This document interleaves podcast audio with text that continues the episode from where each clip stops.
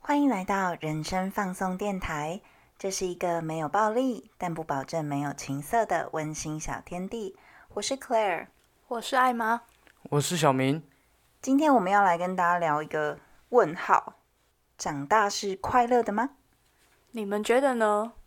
你们很像那种以前的综艺节目，他们说你觉得呢？小明你觉得呢？不然我用什么语气啊？就想说，干啊？你觉得嘞？我觉得我小时候没有快乐，我长大也没有快乐，怎么办？好可怜，这个开头。你为什么人生都不快乐？因为小时候会被家长给限制住你的自由，但是你一方面也不用担心太多事情，你就只要念好书就好了。嗯。可是长大之后，你要背负的就是社会的一些框架，我的那个枷锁，我就觉得很不快乐。我是不是现在听起来太不快乐？真的有一点。不过我们也可以请听众想想看哦，你觉得呢？对你来讲，长大是快乐的还是不快乐的？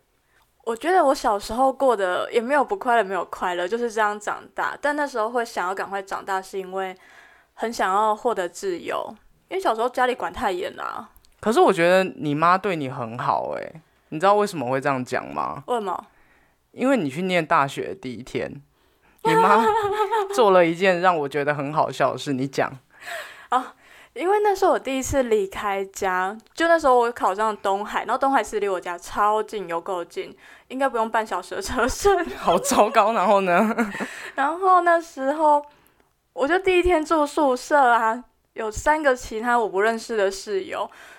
那时候我妈就是载我去，然后帮我把东西都弄好。后来她跟我说：“哎，那我们要回去了，你自己小心一点。”这样。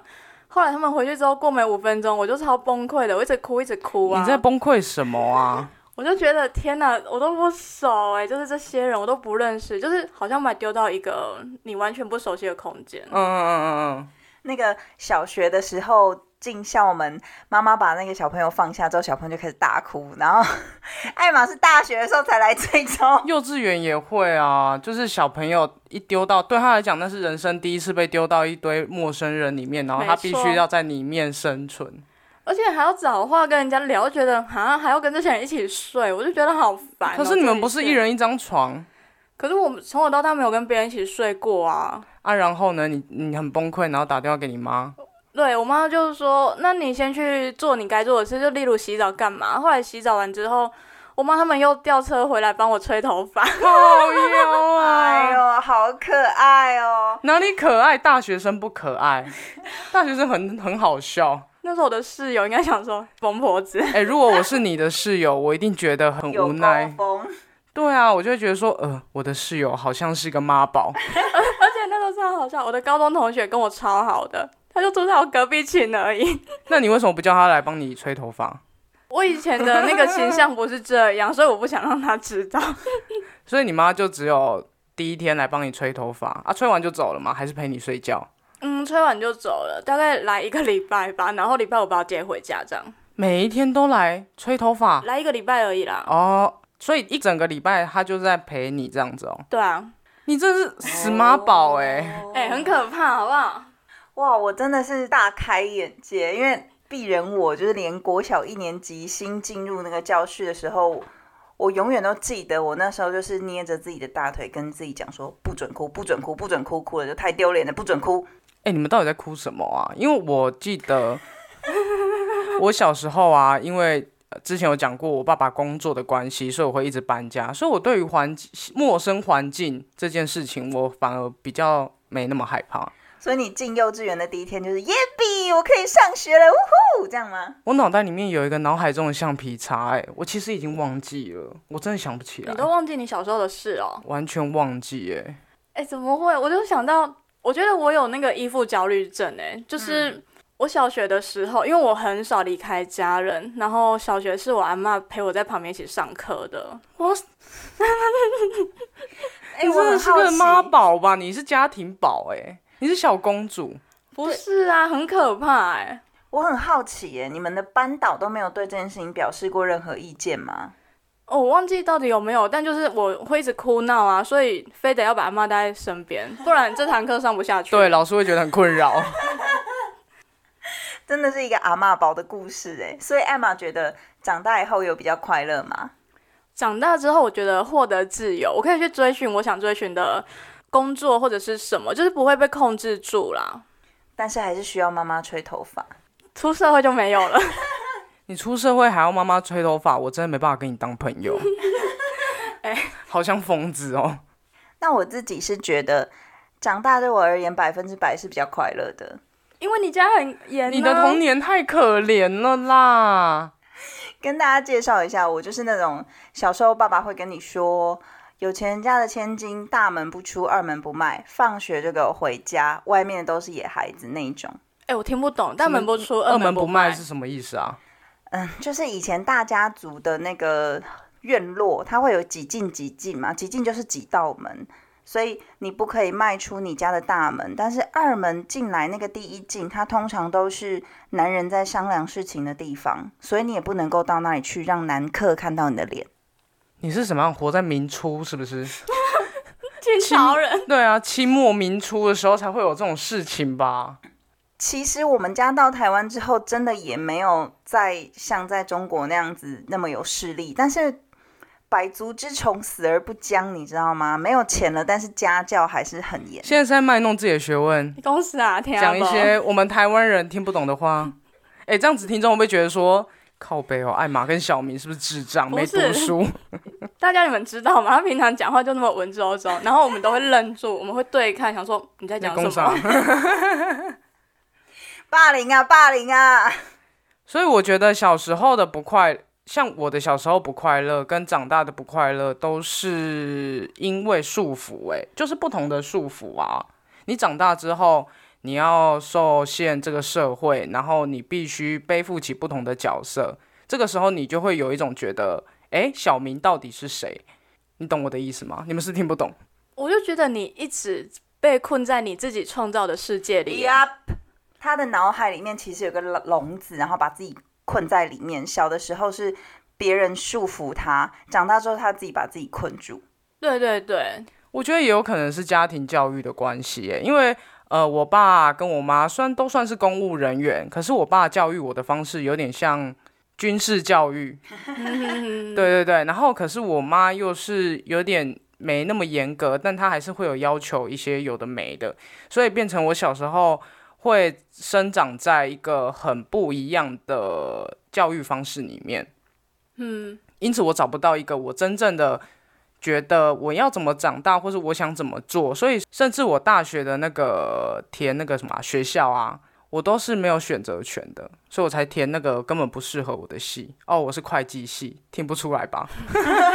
我做的事情啊，跟会计系就是一点关系都没有，而且我也不想念，所以我是有延毕啊，或是干嘛的。等到像这样的状态啊，你后来等到你出社会之后，你就会觉得说，那你到底要干嘛？所以我就选错路啊！你看疫情的关系，不是啊？可是会计系有这么多女孩子，超香哎哎！可是我觉得我懂小明哎，因为我大学啊，本来也不是要念那个系，但后来你说你原本是念什么系？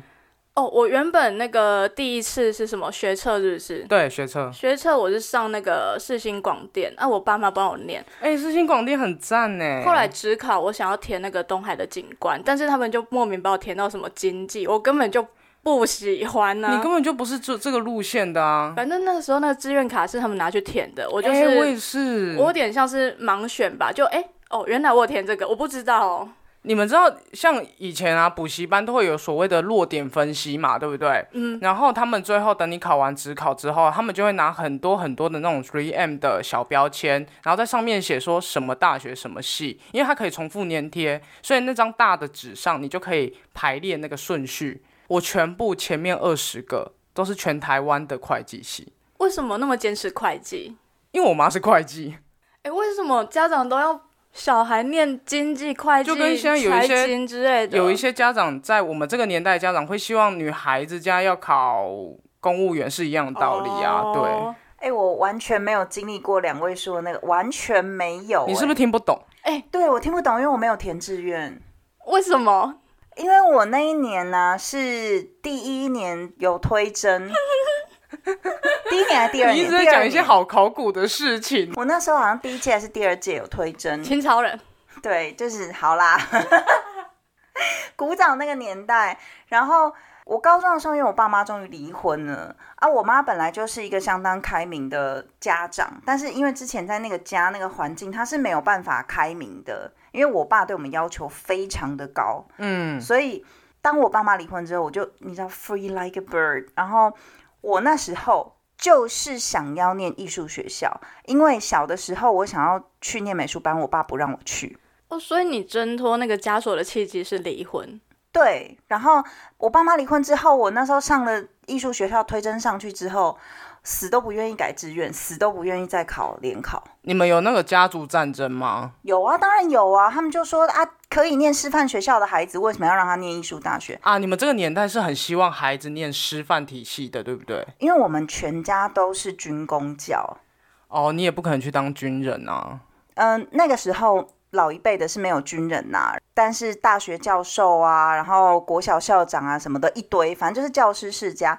大家就说这个孩子明明是可以念师院的，呃，不对，推甄的话是直接师院保留名额是没有问题的。嗯然后他们本来说啊，就明明可以考的看看师大，为什么不要去师范体系的学校这么多？如果不想考试的话，你就去推师院就好啦。我死都不想要，死都不想要，硬是要念艺术大学，然后就去了台艺大。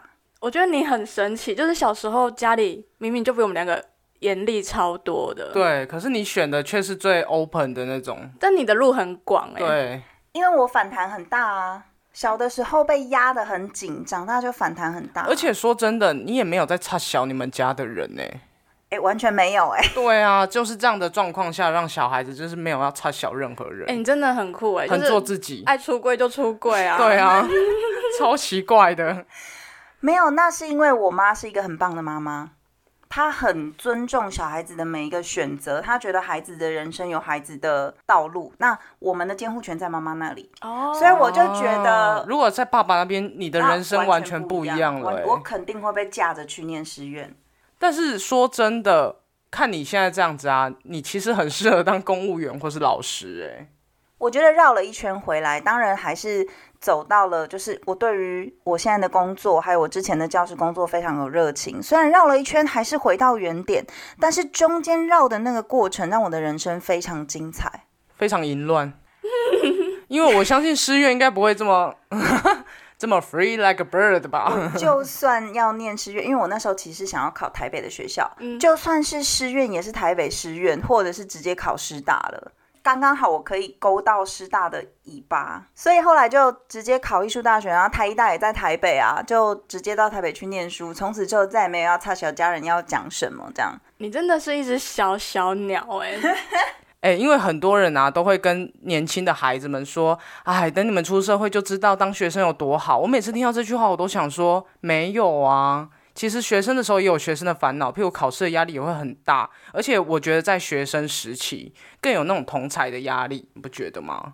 很容易被霸凌吧，学生时期。因为我相信，可能到了大学，霸凌的状况会比较少。一方面是身边的人同才相对成熟，然后你也会可能在这样的环境里面开始寻找自己比较适合自己的朋友，或是自己的生活方式。我想到我小时候啊，很奇怪，都会有一些莫名其妙的压力。像我之前讲过说。一定要在那个喜欢的人上面填下某一个人的名字，不要舔就好啦。可是小时候就会觉得很在乎啊，或是小时候明明你想上厕所，可是你不敢举手，我阿妈会举啊，对吼，你有阿嬷哎，哎、可是我小的时候在班上其实是孤立无援的，因为我是一个很奇怪的小孩，我都不讲话，然后班上的人都觉得我很奇怪，然后我又比较胖又黑，其实真的也没多胖。我现在看小时候的照片，真的也没多哎、胖。你小时候有被取绰号叫欧弟吗？没有，因为我们那边其实是不讲台语的，你说中国大陆吗？不是，你说我们中国省天津市，闭嘴。没有，叫你黑猪黑豚。到底要不要让人家讲故事讲完？哦，对不起，对不起，黑豚继续。因为那时候我是在市区的学校，所以市区的学校比较少人会讲台语，所以我们都是讲国语，然后他们就会说我是，譬如说猪八戒啊之类，反正只要跟猪有关都可以拿来骂人啊。哎，为什么大家都喜欢用外形来批评别人啊？或是五花猪，小朋友很野生，我还在想完全想要忽略他那个 创意花式骂人法，我觉得迷你猪比较可爱。你小时候可能是迷你猪，麝香猪。哎、我小时候养过麝香猪，哎，这不重要。以防有一些听众想知道我小时候养过什么，我养过麝香猪哦。好，我继续小时候还养过老鹰哦。好，这不是重点。然后呢你？看，你知道不是重点了。对不。起哦。对啊，所以小的时候，因为你不讲话，然后体型上面又跟别人稍微有差一点点。因为我有个姐姐，我姐姐超级瘦，嗯所以我觉得其实明明就是我姐营养不良，但是大家都说是我很胖，然后小时候就会被各种霸凌。但是我其实也没做什么，我只是不讲话，是一个很怪的人而已。哎、其实我不懂为什么我要去霸凌别人呢、你们有想过要霸凌别人吗？我完全没有，从小到大都没有。我觉得是当时候两性教育的关系耶，因为学校不会特别在我们这个年纪啦，那个时候不会特别去教育你说男生女生其实是什么样子，所以可能在国高中的时候，女生相对就会发育了，所以那时候男生可能会觉得说，哎、他有大奶哎，然后就会说啊大奶妹，但其实根本就对。啊，长大以后，你们这些男人多喜希望有大奶奶妹啊，干对啊，我是 VC 即可，堪用就好。对啊，所以我觉得是应该是小时候的教育，我相信现在一定是不一样了，小朋友会更加尊重彼此的差异性。毕竟我们这年代还是有点像是考试为主的一个状态嘛，嗯。对不对？我小的时候是因为就是被欺负啊，然后后来就开始会打架，就是以暴力，因为我讲不过人家，就是暴力嘛，就去打架这样子，然后打一直打打打打到国小六年级升国中，然后你的力气开始已经渐渐没有男生大，你打不过他们了，我才慢慢的住手。所以像我觉得，像长大之后，除了你要面对的是社会的压力，还有职场的压力啊，以及最后可能会追求所谓的社会地位这件事情。我们现在不是在讲说哪一个工作很比较下等，哪个工作比较高尚，而是说你对自己的期许。有些人像我认识一个朋友，他人生就觉得说我当一个饭店的大夜班就好了。他也没有要追求什么，然后他也觉得说这个钱他堪用就好，他也不是那么物欲的人，所以他人生觉得这样就好啦，我不会太累，我有自己的时间，然后做这样简单的工作，反正他不会饿死。我相信有很多人就会想要追求更高的一个所谓的社会地位，而这个社会地位又是这个社会赋予的。你们听得懂我的意思吗？我是不是讲太深？不会啊，这个休闲频道还休闲吗？不休闲。自问自答。可是我觉得我也是在三十岁之前，觉得钱够用就好，然后我养得活自己就好。我想要去做我自己喜欢做的事没。有，你还养了很多人。对啊，你还记得你补习班用两万五养了一个人在台北？哎，对，哦、o k a n y w a y 就是硕班毕业之后，我投入教职，这个教职是我很喜欢做的工作。虽然代理老师的薪水，哦，你各位代理老师的薪水真的有够惨呐、惨到不行再惨呐、但是起码我可以养活我自己，然后当时的女朋友们也不会缺钱。然后这样子就够了，我没有任何想要追求更多钱的想法，我就觉得人生要过得快乐。然后我喜欢写东西，我就想要出书，然后想要不断持续的写文章，想要成为一个作家这样子。我们现在都可以自己做自己的事，自己做自己开心的事。没有啊，为什么没有？你们有在做开心的事情吗？哎，我先自首。我现在的工作虽然很棒，但是那其实跟我理想的未来是差了一大段距离。对啊，艾玛有哦，你是你现在的工作是你喜理想欢，的吗？你快乐哦。我觉得快乐啊。它是你从小的梦想吗？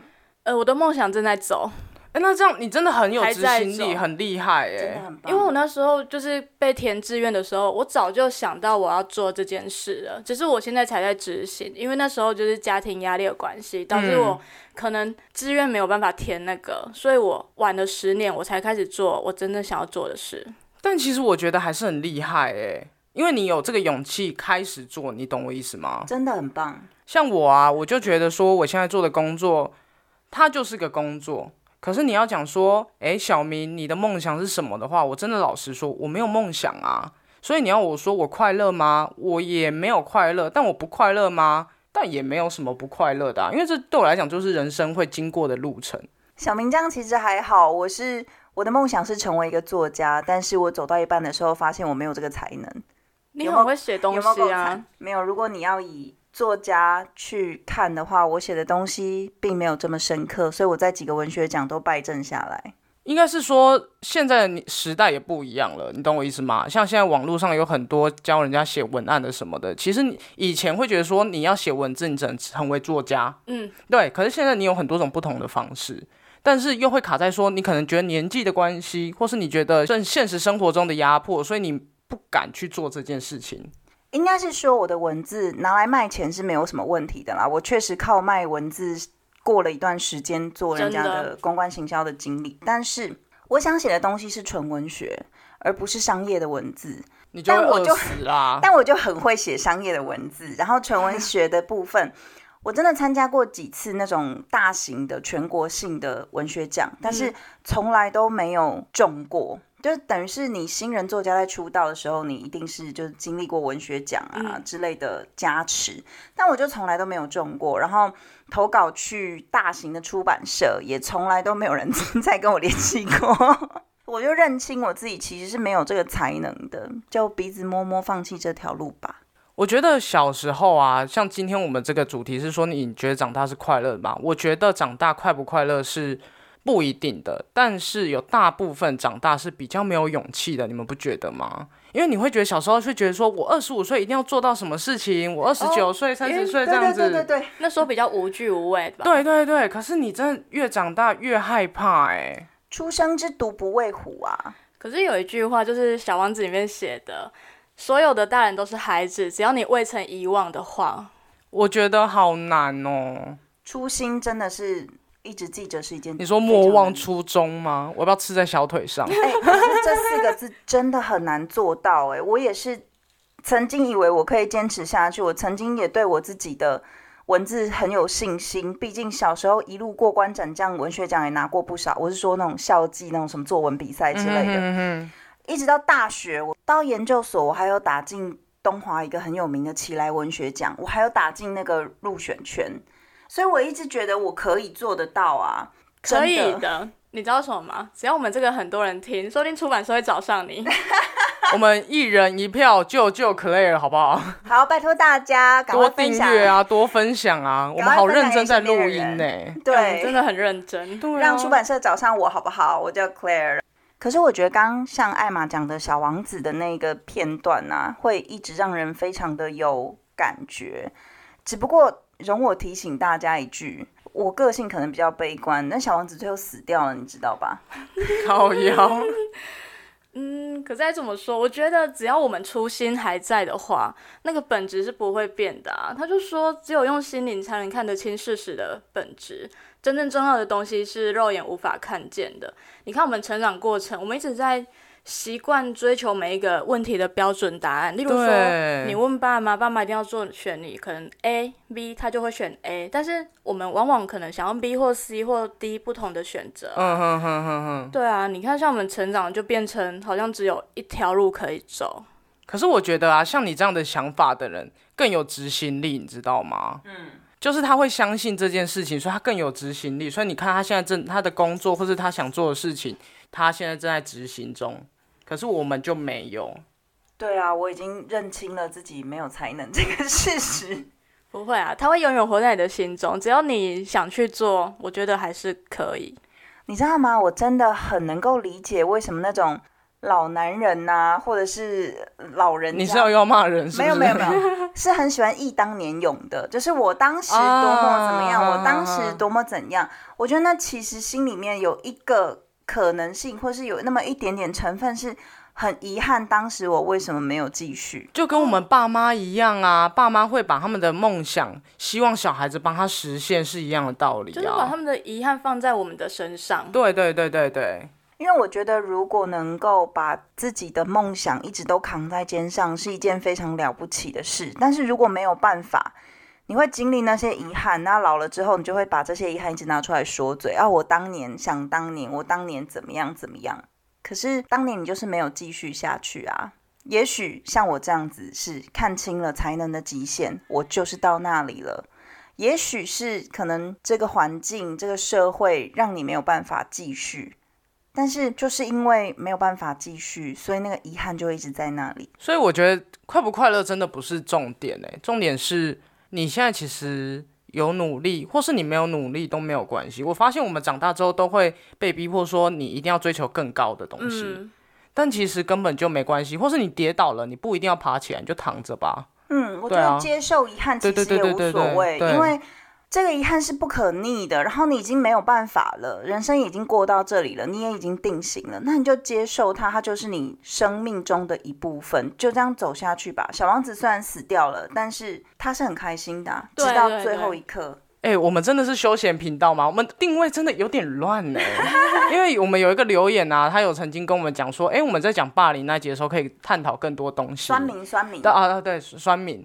然后我就想说，哇，我聊得出来吗？因为我们我们真的类比在休闲，我现在我们都在讲我们自身发生过的人生故事啦。其实大家就抱着一个听感化的心态对啊，就是我我们就像是你们的朋友，然后你们可能在洗碗或者在放空的时候，然后就有三个人在你旁边这样叽叽喳喳、叽叽喳喳讲这些。虽然干话有时候还是会有点知性，毕竟你跟你朋友聊天的时候，也不是 always 都是干话连篇吧，对不对？所以我们偶尔也会出现这种蛮有知识性的对白。好了，我们加油啦！我们现在给彼此一点鼓励好了。一二三，加油加油加油油！什么意思？好，我最后做个 ending 好，就像你刚刚说，小王子最后是死掉了嘛？可是它里面有说，把心爱的人放在心里，他便永远活在你的心中。就是我们把我们的梦想，我们原本想去完成的事，一直放在心里，说不定有一天会实现，不晓得。但是他曾经，他也是你的一部分，我们就这样共存，然后一起成长，一起长大，一起到老。哎，你真的好励志，你把结语弄得很励志，你很棒哦。我们从休闲频道变成了心灵励志类频道。对对对，好啦，那我们今天就聊到这边好了。我们让我们让艾玛用一个知性的声音跟大家说拜拜，拜拜，谢谢。好怪哦，真的有怪怪。好啦，就这样子，拜我好像天线宝宝。对，拜拜。